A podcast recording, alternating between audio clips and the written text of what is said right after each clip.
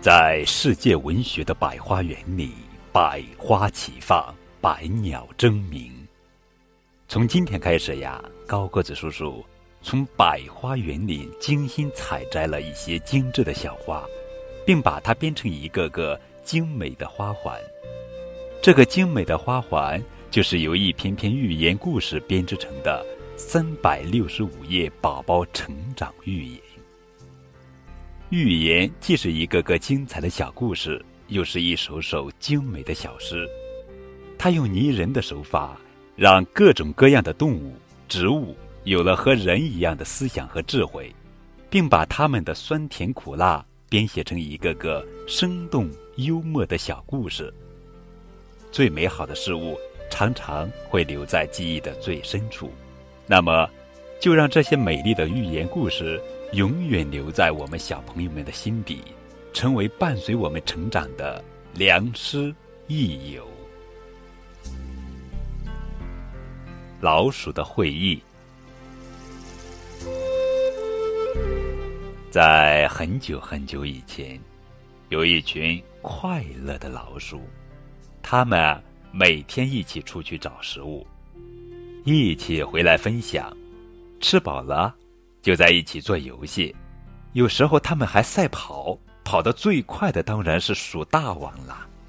鼠大王不但跑得快，还非常聪明，大家都很佩服他，愿意听从他的领导。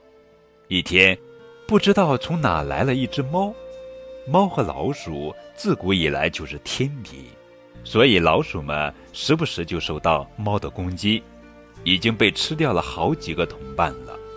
他们既悲伤又无奈，不知道该怎么对付这只猫。鼠大王把大家召集在一起，商量怎样才能摆脱猫的攻击。这次会议开得非常沉默，因为大家都想不出好办法，谁都不说话。鼠大王动员好几次，让大家踊跃发言，可他们绞尽脑汁，也没想出什么好办法，依然都保持沉默。鼠大王有些生气，说：“难道咱们这么多老鼠就对付不了一只猫吗？”这时，一只年纪最小的老鼠站起来，得意洋洋地说：“这么简单的事，用得着这么犯愁吗？”鼠大王听了心里一喜，连忙问：“你想出什么好主意？”小老鼠回答说：“我们可以在猫的脖子上挂个铃铛，这样只要猫一走路。”铃铛就会发出声音，等猫再来攻击我们的时候，听到铃铛响，我们就知道坏猫又来了，便可以马上逃回洞里。大家觉得小老鼠说的很有道理，鼠大王带头鼓掌，一致通过了这个办法。最老的老鼠站起来，问大家说：“这个办法的确非常妙，也十分稳妥，可是……”我们应该派谁把铃铛挂在猫的脖子上呢？大家面面相觑，一起把目光投向鼠大王，因为他是跑得最快的老鼠。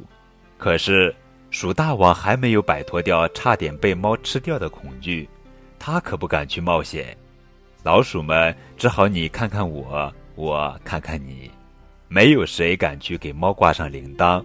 于是，这个主意又被否决了。小老鼠呢，失望的坐下了。